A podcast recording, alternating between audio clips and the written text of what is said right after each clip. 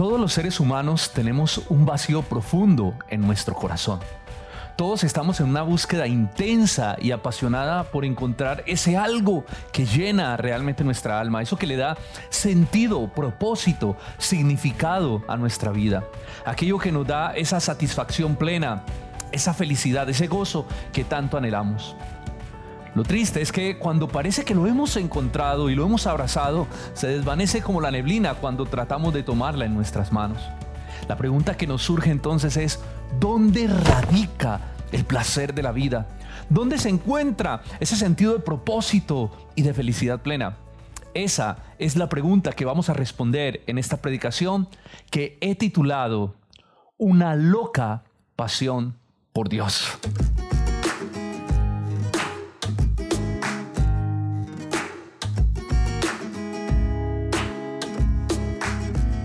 Hay una historia maravillosa en las escrituras sobre un mercader que estaba buscando piedras preciosas y de pronto encontró una, una que llamó toda su atención, una que cautivó todo su corazón. Esa es la perla de gran precio. Y yo quisiera que hoy centráramos nuestra enseñanza en esta historia que Jesús contó y he querido dividir esta historia en tres escenas, tres escenas que nos enseñarán acerca de dónde se encuentra el verdadero significado, el verdadero propósito, el verdadero placer de la vida. Acompáñeme por favor a esta maravillosa historia que encontramos en Mateo capítulo 13, versículo del 45 al 46 y dice así. También el reino de los cielos es semejante a un mercader que buscaba buenas perlas y habiendo hallado una perla preciosa, fue y vendió todo lo que tenía y la compró. Bueno, la primera escena la he titulado Mi mayor tesoro. Y es que esta parábola, esta historia, esta enseñanza, Jesús nos habla de un mercader que encontró una perla preciosa, una perla por la que fue capaz de venderlo todo, de entregarlo todo. No era cualquier perla, esta era una perla especial, esta era una perla por lo cual valía la pena venderlo todo para comprarla, para tenerla. Era la perla que cualquier mercader que sepa de perlas quisiera tener, deseaba tener. Por eso Jesús nos dice que este mercader vendió todo lo que tenía para poder comprarla, porque se convirtió en el mayor deseo, en el mayor anhelo de su propio corazón. La pregunta que nos hacemos es, ¿a quién hace referencia esta perla? ¿De quién está hablando Jesús cuando cuenta esta historia? ¿Quién es esa perla? Bueno, Jesús está hablando de sí mismo. Él es la perla de gran precio. Él es ese tesoro precioso, ese tesoro maravilloso, ese tesoro invaluable por el cual vale la pena dejarlo todo. Ese tesoro que puede satisfacer el alma, el corazón humano, que puede llenar todo nuestro ser. Ese tesoro que merece toda la gloria, toda la honra, toda la adoración. Ese tesoro que merece que lo dejemos todo. Ese tesoro que es más valioso inclusive que nuestra propia vida. Jesús está hablando de sí mismo. Él realmente es la perla de gran precio ese tesoro que produce un deseo profundo por tenerle. Ahora, la pregunta es si Jesús realmente es la perla de gran precio y tiene ese valor inmensurable, incalculable, porque muchos no le dan el valor que realmente Él tiene, porque muchos no saben de perlas, porque muchos no tienen el conocimiento, porque su mente no entiende el valor y la grandeza. Déjame ponerlo en estos términos. Yo realmente no conozco de joyas. Si yo fuese tal vez a un río y me encontrare una joya preciosa, como yo no conozco, yo podría ver esa piedra y decir, bueno, bonita, pero tal vez no tenga mucho significado para mí. Y diga, bueno, no tengo espacio, así que no la voy a llevar y vuelva y la tire. Pero a alguien que conoce de joyas, cuando se encuentra esa joya, podría decir, esta joya es invaluable, es incalculable, esto es un gran tesoro, y podría atesorarla y tomarla para sí como lo que realmente significa. Entonces, el problema no está en la perla, el problema está en el conocimiento, en el escaso conocimiento que se tiene de Jesús, en que muchos no pueden ver la grandeza, el poder, la gloria, la belleza inmensurable que Jesús tiene realmente atesorada en sí mismo. El texto nos habla de un mercader, de un mercader que conoce de perlas, de un mercader que está buscando buenas perlas. Y es lo que nos dice el versículo 45. Dice, también el reino de los cielos es semejante a un mercader que buscaba buenas perlas. Este hombre iba en busca de buenas perlas y este mercader tenía conocimiento, tenía entendimiento. Por eso cuando haya esta perla, nos dice el versículo 46, habiendo hallado una perla preciosa, fue y vendió todo lo que tenía y la compró. Él sabía que no había nada en el mundo que tuviera el costo, el valor que esa perla tenía. Por eso lo entregó todo por comprarla. Muchos no ven a Jesús como un tesoro por la ignorancia que hay en sus vidas, porque sus mentes sencillamente están veladas para no ver su grandeza. Su mente no está preparada para comprender la belleza de Jesús. Sus vidas tienen otras pasiones, tienen otros deseos, tienen otros anhelos más grandes que Jesús. Por lo tanto, su mente no puede comprender la grandeza. Y es que eso es el milagro más maravilloso del Evangelio. Cuando el Evangelio llega a nuestra vida, abre nuestro entendimiento, abre nuestros ojos para que podamos comprender la belleza de Jesús, la grandeza de Jesús, la inmensurable gloria que hay en Él. Y es por eso que tenemos que predicar el Evangelio a las personas, para que con esa gran esperanza que hay en nuestro corazón mientras hablamos la verdad y hablamos de la belleza de Jesús, la gente pueda descubrir el tesoro glorioso que hay en la persona de Jesucristo. Pueda ver a Jesús como esa perla de gran precio para sus vidas. Pero eso definitivamente es una obra poderosa del Espíritu Santo en nuestra mente y en nuestro corazón, para que por medio del Evangelio, que es la gloria de la belleza de Cristo, podamos conocer el único que realmente puede salvar nuestra alma y darnos ese sentido de placer, de felicidad plena, ese propósito realmente que necesitamos comprender acerca de nuestra propia vida. Solo si Jesús abre nuestros ojos y nos muestra su grandeza, su belleza, su hermosura, podremos comprender que Él es un tesoro más grande e invaluable que nuestra propia vida. Yo te pregunto a ti que eres creyente, ahora hablando de nosotros, no de las personas que no conocen a Jesús, que no tienen el entendimiento. Yo te pregunto a ti que has creído, que tus ojos han sido abiertos para ver la verdad del Evangelio. ¿Es Jesús para tu vida la perla de gran precio? ¿Es Jesús para ti el mayor tesoro? ¿Realmente para ti Jesús aquel por el cual estarías dispuesto a dejarlo, a entregarlo todo? ¿Es tan valioso Jesús para ti como lo es esta perla para este mercader? Y no es difícil comprenderlo realmente, hermanos. Solo necesitamos mirar con honestidad en lo más profundo de nuestro corazón. ¿Cuál es nuestra pasión? ¿Cuál es verdaderamente nuestra pasión? Cuando tú miras a tu corazón, tú puedes descubrir cuál es la pasión de tu vida. Jesús lo dijo en Mateo 6:21, porque donde esté vuestro tesoro, allí estará vuestro corazón. ¿Cuál es tu tesoro? ¿Es Jesús realmente tu tesoro? ¿Es Jesús la perla de gran precio para tu vida?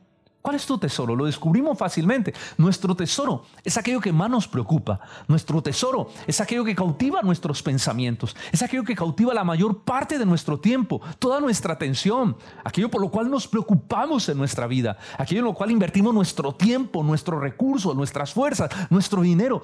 Ese es realmente nuestro tesoro. Por eso yo te pregunto, ¿es Jesús realmente la perla de gran precio de tu vida? ¿Es Jesús el mayor tesoro de tu corazón? ¿Realmente te apasiona el Señor? ¿Realmente anhelas estar con Él? ¿Realmente le anhelas con toda tu alma? Anhelas buscarle en oración, anhelas estudiar su palabra, anhelas congregarte. Bueno, en este tiempo, conectarte, estás pendiente de poder conectarte temprano a las transmisiones, de poder hacer los discipulados. Hay una pasión realmente, hay un deseo intenso en el fondo de tu corazón por conocerle, por saber más de él, por querer inclusive frenar tantas cosas muchas veces en nuestra vida, tanto bullicio que hay de actividades y de cosas para centrar nuestra atención en Jesús, para colocar nuestro corazón en Él. Así como la historia de Marta y María, ¿verdad? Que dice que una de ellas se sentó a los pies María para escuchar la palabra de Jesús, mientras que Marta estaba afanada y turbada con muchas cosas. ¿Es Jesús realmente el tesoro más valioso y más importante para ti? Si no es así, mi hermano, si no anhelas estas cosas de estar con Él, me temo que lo que tú tienes no es una pasión por Dios, sino una religión en tu corazón, un concepto de Dios que no se ha convertido realmente en tu pasión. Me temo que no has descubierto la belleza de Cristo, la gloria de Cristo, esa belleza que cautiva el alma, que cautiva el corazón. Ah, esa belleza que produce una loca y desmesurada pasión por conocerlo y por estar con Él. Muchos, déjame decirlo con tristeza, lo digo, muchos no tienen a Jesús como la perla de gran precio. Muchos no tienen a Jesús como su mayor tesoro. Muchos tienen a Jesús como un accesorio. De valor sí, pero es un accesorio más en todo el cúmulo de cosas que tienen en toda su vida. Así que muchos no tienen a Jesús como la perla de gran precio, sino como un accesorio de gran valor, como algo más añadido a sus vidas. Mira, cuando Jesús es tu tesoro, Jesús juega un papel protagónico en tu vida. Él es el protagonista de la historia. No eres tú, no es tu vida, no es el afán por tus cosas. Es Jesús, es Él el protagonista de tu historia. El que toma el papel principal de tu vida es Jesucristo. Ese tesoro redirecciona toda nuestra vida nuestras motivaciones, nuestros anhelos, nuestras metas, nuestros sueños, nuestros pensamientos, todo es redireccionado hacia Él, todo gira en torno de Él, por medio de Él y para Él. Cuando Él llega a nuestra vida y se convierte en ese tesoro, se convierte en nuestra mayor pasión, en nuestro mayor anhelo, querrás honrarlo y agradarlo en todo lo que haces, lo que dices y piensas. Empezarás a vivir y no solo a vivir, a querer respirar para su gloria. Querrás que todos tus pensamientos, que todas tus acciones le glorifiquen. Querrás que todas tus relaciones lo glorifiquen, que la manera como tratas a tu esposa, como tratas a tus hijos, como tratas a tus compañeros de trabajo, de la universidad, realmente puedan honrar al Señor. Tú querrás que la manera inclusive como inviertas tu dinero pueda agradar al Señor. Tú querrás que tus pensamientos, tus actitudes, tus meditaciones, las meditaciones más profundas de tu corazón sean como olor grato para Él, que puedan agradarle. ¿Sabes por qué? Porque Él se ha convertido realmente en el protagonista de tu historia, en el Dios de tu vida, en el Rey de tu corazón. Porque Él se ha convertido en la perla de gran precio, en el mayor tesoro que tú tienes. Por eso alguien dijo, hermano, que sí tú no puedes obedecer a Dios, el problema no es que te falte más voluntad para hacerlo o fuerza de voluntad. El problema es que te falta conocerlo para que en ese conocimiento te, te genere tanta pasión que todo tu corazón no anhele otra cosa más que agradarle, más que honrarlo. Así que la santidad, podríamos decir, que es un resultado, que es un producto de nuestra pasión, es un resultado natural de nuestra pasión, de nuestro anhelo, de nuestro amor por el Señor. La verdadera santidad es el resultado del amor que tenemos por Él. No es ni siquiera el temor a juicio, la disciplina, sino el amor por el cual queremos agradarlo y queremos adorar al Señor. Muchos viven, eh, quieren vivir en santidad porque temen perder su salvación. Pero déjame decirte que eso es una motivación incorrecta porque eso no es así, ¿verdad? El Señor no te ama por lo que hagas o dejes de hacer. Él te ama porque Él te ha amado con un amor eterno. Pero nosotros queremos vivir en santidad porque queremos responder a ese amor, porque hemos encontrado la belleza y la grandeza de nuestro Señor. Es triste en la experiencia pastoral que uno tiene como pastor poder ver que hay muchas personas que realmente, aunque van a la iglesia, no tienen a Jesús como su mayor tesoro, no tienen a Jesús como su mayor perla, como lo decía ahorita. Para muchos simplemente Jesús es un accesorio más y tú no ves en la manera como ellos viven su vida o en la manera como ellos viven su espiritualidad. Es una espiritualidad fresca, relajada, sin ningún compromiso, ¿verdad? Sin ninguna dedicación, no hay un compromiso por su crecimiento espiritual, por su vida con Dios. Simplemente Dios hace parte de las cosas que hacen y si hay tiempo, pues lo dedicamos al Señor. Pero si hay otras cosas que hacer, simplemente el accesorio puede esperar.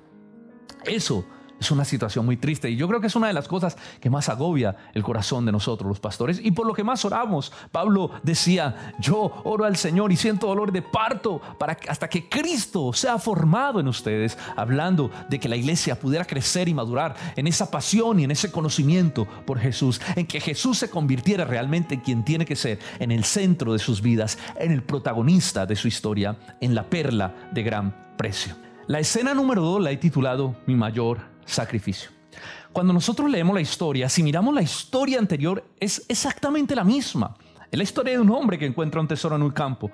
Quisiera que la leyéramos para que miráramos a través de estas dos historias, particularmente en esta del tesoro, algo muy peculiar que Jesús enseña y que yo quisiera que nos centráramos en eso que le está diciendo en esta historia. Miren el versículo 44. Además, el reino de los cielos es semejante a un tesoro escondido en un campo, el cual un hombre halla y lo esconde de nuevo y gozoso por ello va y vende todo lo que tiene y compra aquel campo. Esta nos da unos detalles muy especiales porque son la misma historia con diferentes elementos, pero tienen el mismo concepto, van hacia el mismo tema. Mire, vendió también todo lo que tenía, igual que el mercader, para poder comprar el campo donde estaba ese tesoro. ¿Y ese tesoro quién es? Jesucristo, ¿verdad? Yo me pregunto, ¿de cuántas cosas valiosas se despojarían estos hombres? ¿De cuánto cuántas cosas que tal vez habían trabajado durante años para conseguir, tuvieron que despojarse. Cuántas perlas preciosas también tuvo que vender este mercader para poder comprar esa sola perla. ¿Será que estos hombres, podríamos pensar, se emocionaron con la perla o con el tesoro y actuaron de manera impulsiva? ¿Actuaron sin pensar? ¿Qué podrían haber dicho sus familiares y amigos? ¿Cómo es posible que vendas todo lo que tienes para poder comprar esa perla? ¿Qué valor tiene esa perla, verdad? Pero recordemos que estos hombres eran conscientes de lo que estaban haciendo. Este mercader era un hombre experto en perlas, así que estaba tomando una decisión no sin pensar, sino muy consciente realmente. Aunque estaba apasionado por lo que había encontrado, su decisión fue muy consciente porque él conocía el verdadero valor que tenía, que era esa perla era más valiosa y ese tesoro era más valioso que su propia vida. Por eso fueron capaces de vender todo lo que tenían para comprarlo. Y esto es lo que logras entender cuando descubres la belleza de Jesús. Esa comprensión que tuvieron estos hombres es lo que tú logras entender cuando descubres la belleza de Jesús, cuando te das cuenta de su grandeza, de su gloria, de su hermosura, que tu propia vida pierde todo el significado y todo el sentido delante de su majestad y de su belleza. Hay personas que dicen, por ejemplo, mira, sí, yo voy a la iglesia, me gusta, pero yo así como que apasionado, como que fanático no soy. Eso es muy preocupante, ¿saben por qué? Porque aunque estas personas van a una iglesia, realmente no han visto la belleza y la gloria de Jesús. Es imposible descubrirlo, es imposible, escúchame esto hermano, es imposible conocerlo a Él y no amarlo. Es imposible conocerlo y no enamorarse de Él.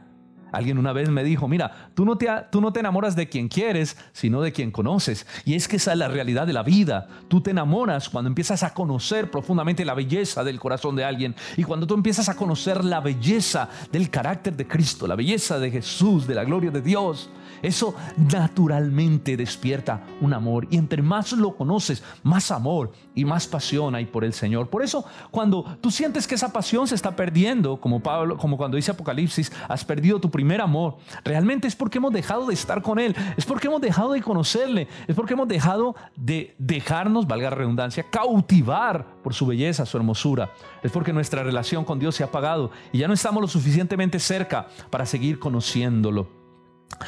Tal conocimiento y la emoción que éste producía al encontrar la perla preciosa fue la que motivó a este acto loco de acción, para muchos locos, de vender todo lo que tenía, todo el trabajo de años, toda su vida, todo lo que habían conseguido durante años.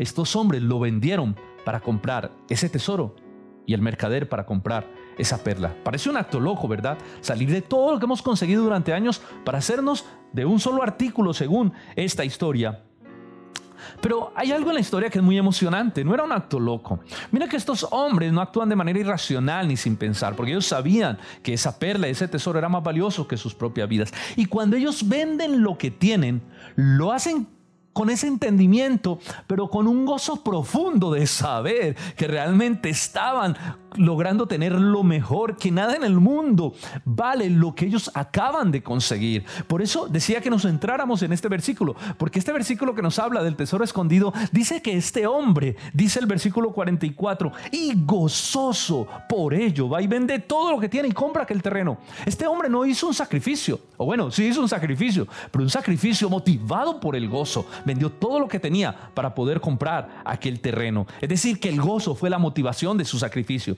Y es que cuando el gozo es lo que realmente está presente, ya el sacrificio no es un sacrificio, sino que se convierte en nuestra mayor motivación. No es algo que tengamos que hacer, es algo que queremos hacer realmente. Ojo, cuando tú conoces a Jesús y descubres su belleza, entregarlo todo por Él, no es un sacrificio. Tú estás motivado en tu corazón. Existe una motivación que proviene del conocimiento de quién es Él y de su grandeza, que es lo que te motiva a dejarlo todo, a rendirlo todo, a hacer de Jesús el protagonista de tu historia, a hacer de Jesús la perla de gran precio, el tesoro más precioso que pueda existir. Y cuando ese gozo motiva nuestros sacrificios, como lo decía ahorita, dejan de ser sacrificios para convertirse en nuestra mayor gloria.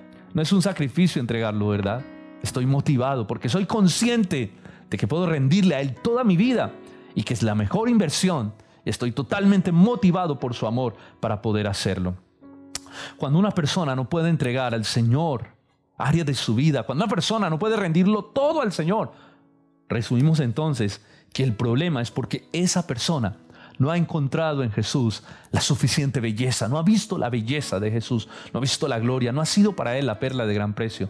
Por eso su corazón todavía lucha con cosas que no puede entregar. ¿Recuerdan? Si no puedes obedecer al Señor, el problema no es por falta de voluntad, el problema es por falta de conocimiento, porque te hace falta conocerlo de una manera tan profunda que tu corazón esté motivado para rendirse totalmente a Él. Ahora, ¿cómo puedo tener ese gozo? Nos surge esta pregunta, ¿cómo puedo tener ese gozo para entregarlo todo? Déjame contarte una historia.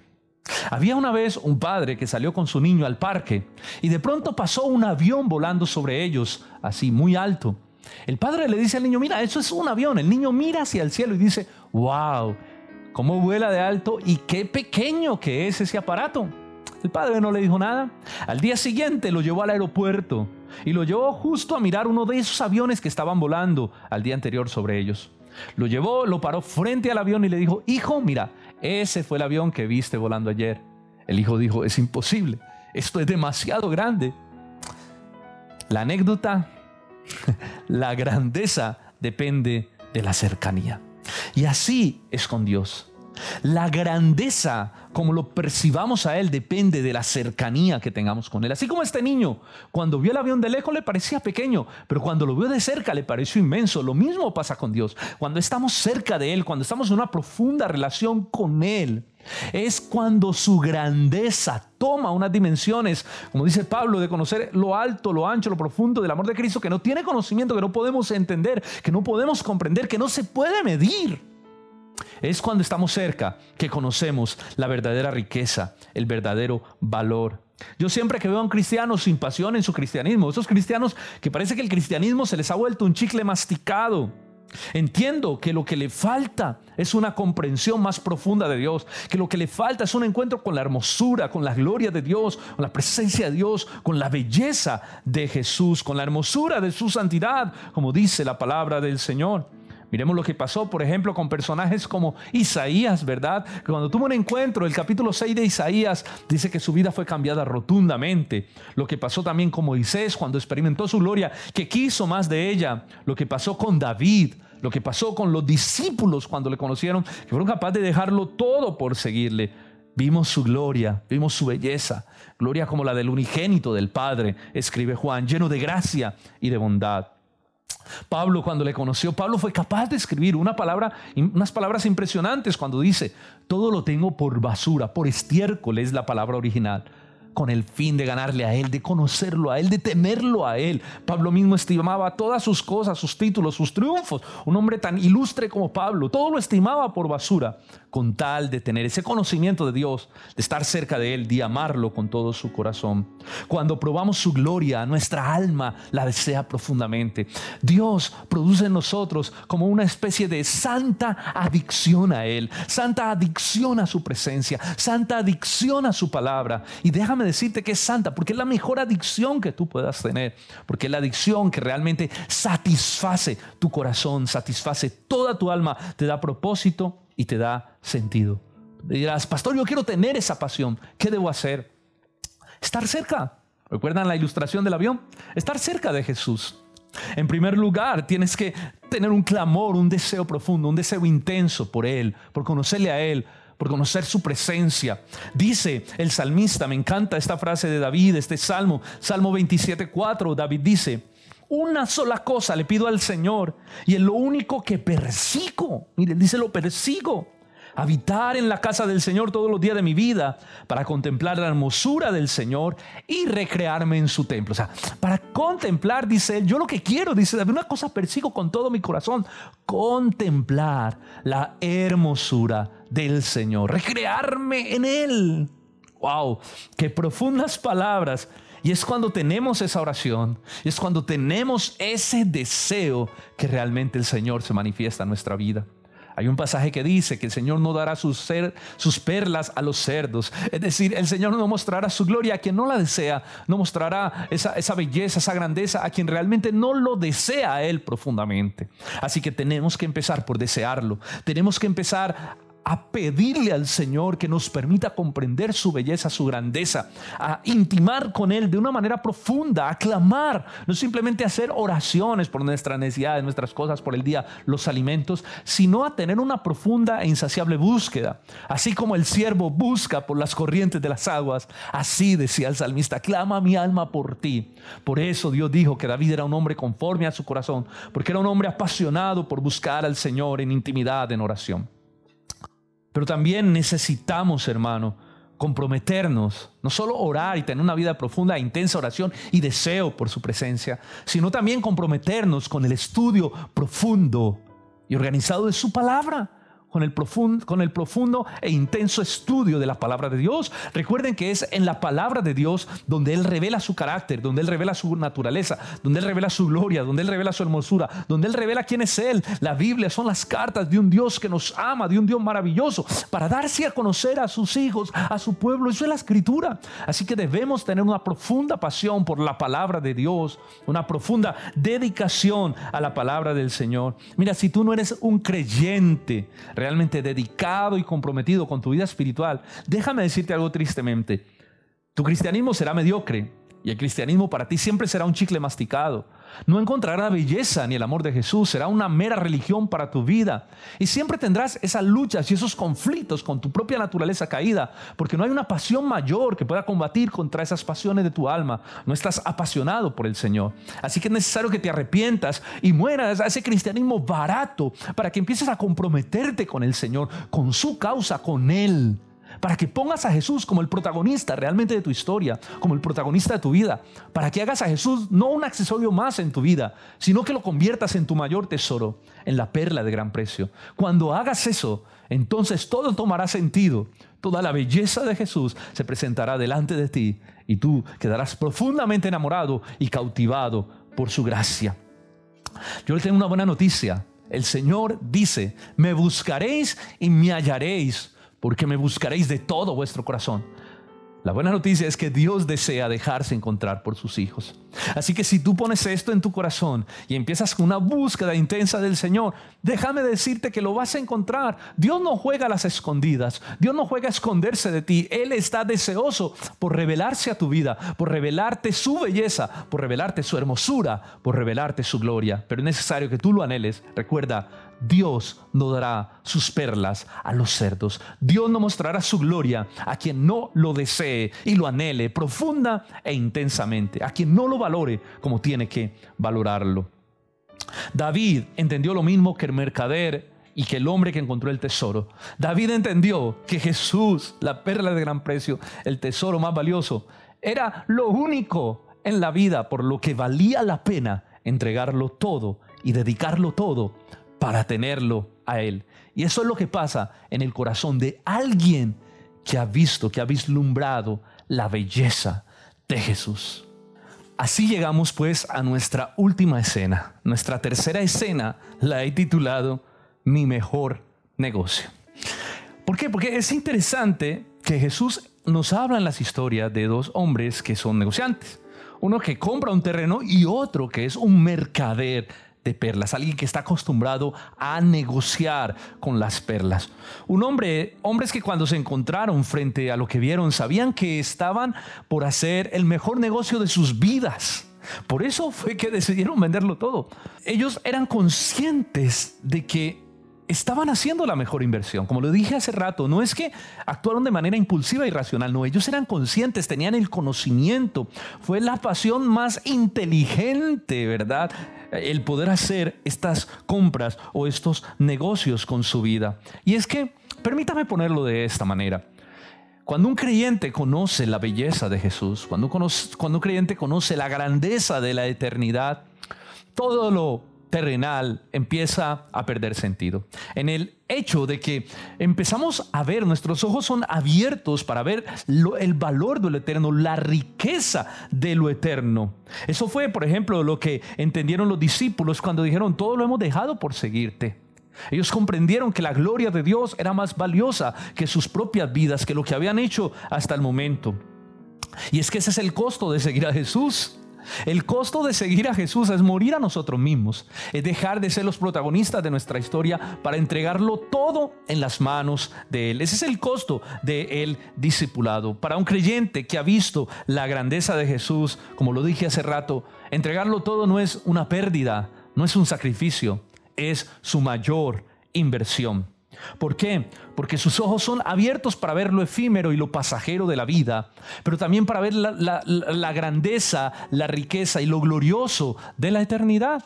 Es interesante como cuando conocemos a Jesús todo el sentido de esta vida es replanteado, porque empezamos a vivir entonces a la luz de la eternidad. Porque como lo dijo Jesús, empezamos a vivir no para hacer tesoros en la tierra, donde el ladrón mina y hurta, sino en la eternidad. Él lo dice en Mateo capítulo 6, versículo 19 al 21 está la vida que debe vivir un creyente. No os hagáis tesoros en la tierra donde la polilla y el orín corrompen y donde los ladrones minan y hurtan, sino haceos tesoros en el cielo, donde ni la polilla ni el orín corrompen y donde los ladrones no minan ni hurtan, porque donde esté vuestro tesoro, allí estará qué? Estará vuestro corazón.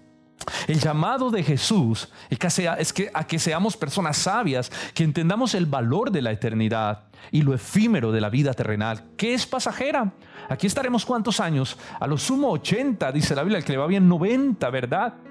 Pero en la eternidad la pasaremos por los siglos de los siglos. Entonces calcula, cuando tú eres un buen negociante, tú sabes dónde poner tu inversión. La mejor inversión que tú puedes hacer es poner tu vida en lo eterno y sembrar para lo eterno, cosechar para lo eterno, porque allí vivirás por siempre, por los siglos de los siglos. Entonces el llamado de Jesús es a que no desgastes y malgastes tu vida viviendo solo para el aquí, para la hora. El creyente ahora tiene un sentido de la eternidad, tiene un alto valor por lo eterno. El creyente ahora vive no por vista, sino por fe, con los ojos puestos en su verdadera patria, en su verdadera morada. La palabra del Señor dice, poned la mira en las cosas de arriba, no en las de la tierra donde está sentado nuestro Señor, de donde recibiremos nuestra herencia. Haceos tesoros en los cielos. Es el mensaje de Jesús en este pasaje. Es maravilloso ver cómo la belleza de Jesús le da significado y cambia el significado de todas las cosas, el significado de esta vida, el significado de la eternidad. Cómo la belleza de Jesús replantea toda nuestra manera de vivir, nuestra manera de pensar,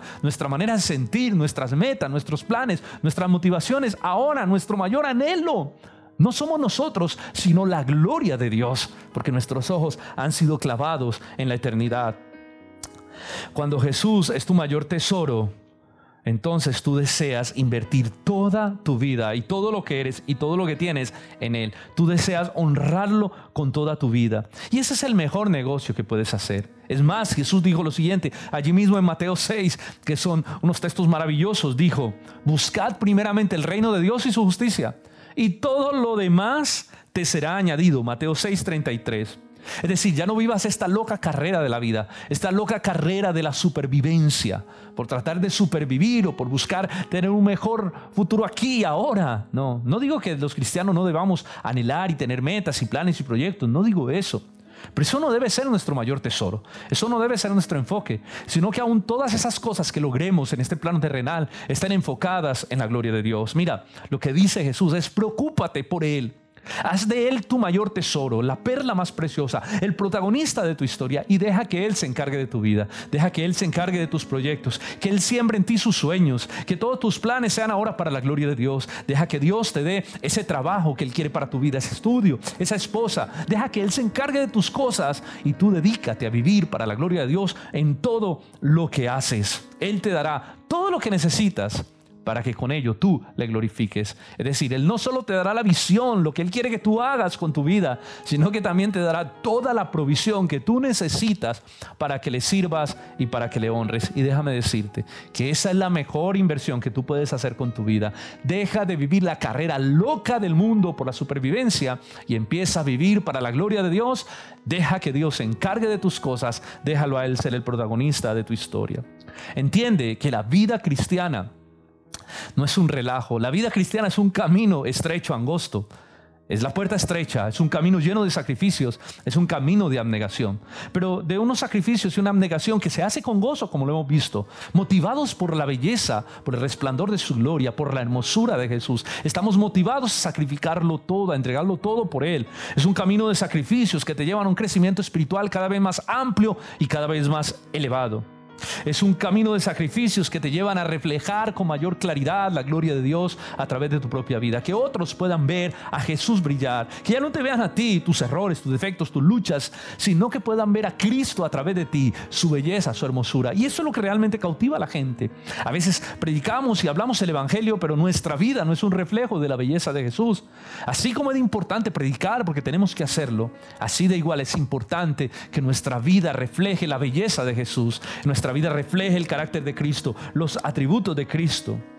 Es de esta manera que nosotros podemos vivir una vida con un verdadero sentido, con un verdadero propósito y es así como encontramos el verdadero placer, el placer que siempre se escapa de nuestras manos, el placer y la felicidad que parece neblina cuando encuentras la belleza de Cristo. Te habrás dado cuenta que encontraste aquello que tu corazón tanto buscaba, que tu corazón tanto anhelaba, pero solamente hay una manera de disfrutar la vida cristiana, solamente hay una manera de disfrutar el cristianismo, es entregándolo todo, es rindiéndolo todo, es dándolo todo por comprarlo a Él como la perla de gran precio. No quiere decir esto en términos literales que tienes que vender todo y darlo para comprar a Jesús porque Él es gratuito. Lo que Jesús quiere decir, la gracia es gratuita. Lo que Jesús quiere decir es que lo que Él va a demandar es toda tu vida, que todo lo rindas a Él, que todo lo entregues a Él. ¿verdad? Que lleves tu cruz, que le entregues tu vida, que ya no seas más el protagonista de tu historia, que sea Jesús el protagonista y la perla de gran precio. Permíteme concluir mi mensaje de la siguiente manera. Yo te quiero preguntar en esta noche, ¿En qué estás desgastando tu vida? ¿En qué estás invirtiendo tu tiempo, tus fuerzas, lo mejor de tu vida? ¿A qué estás entregando? ¿Saben que aquello a lo que tú estás dando tu vida es tu verdadero Dios? Aquello a lo que tú estás sembrando tu vida, colocando tu vida, dando tu esfuerzo, tu tiempo, todas tus fuerzas, eso realmente es tu verdadero Dios. Así que pilas, porque en última instancia podemos decir con nuestros labios que adoramos a Dios, pero con nuestra vida podemos estar adorando un ídolo, como el trabajo, como las riquezas.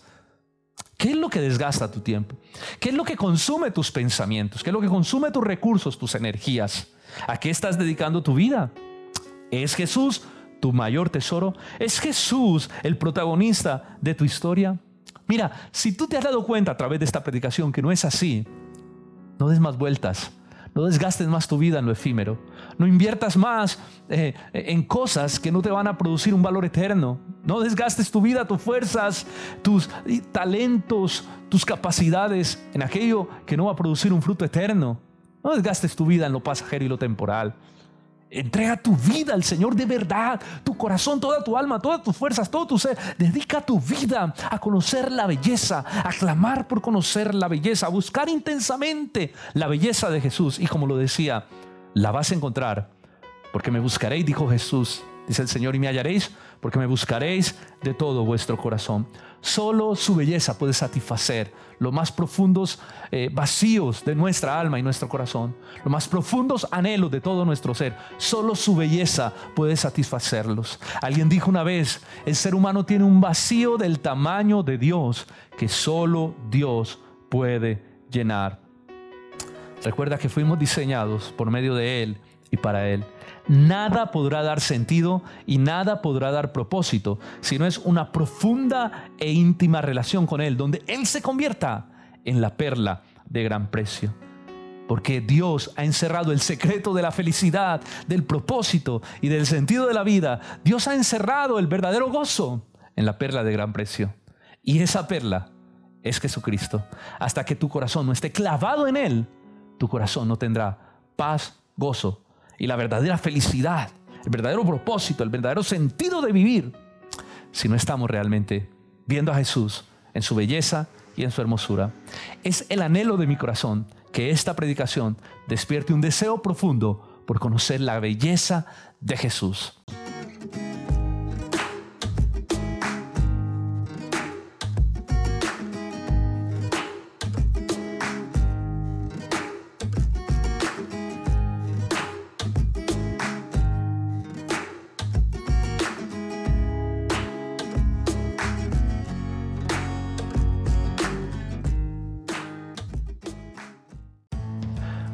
Gracias a todos los que han escuchado esta predicación. Esperamos que haya sido de mucha bendición para tu vida.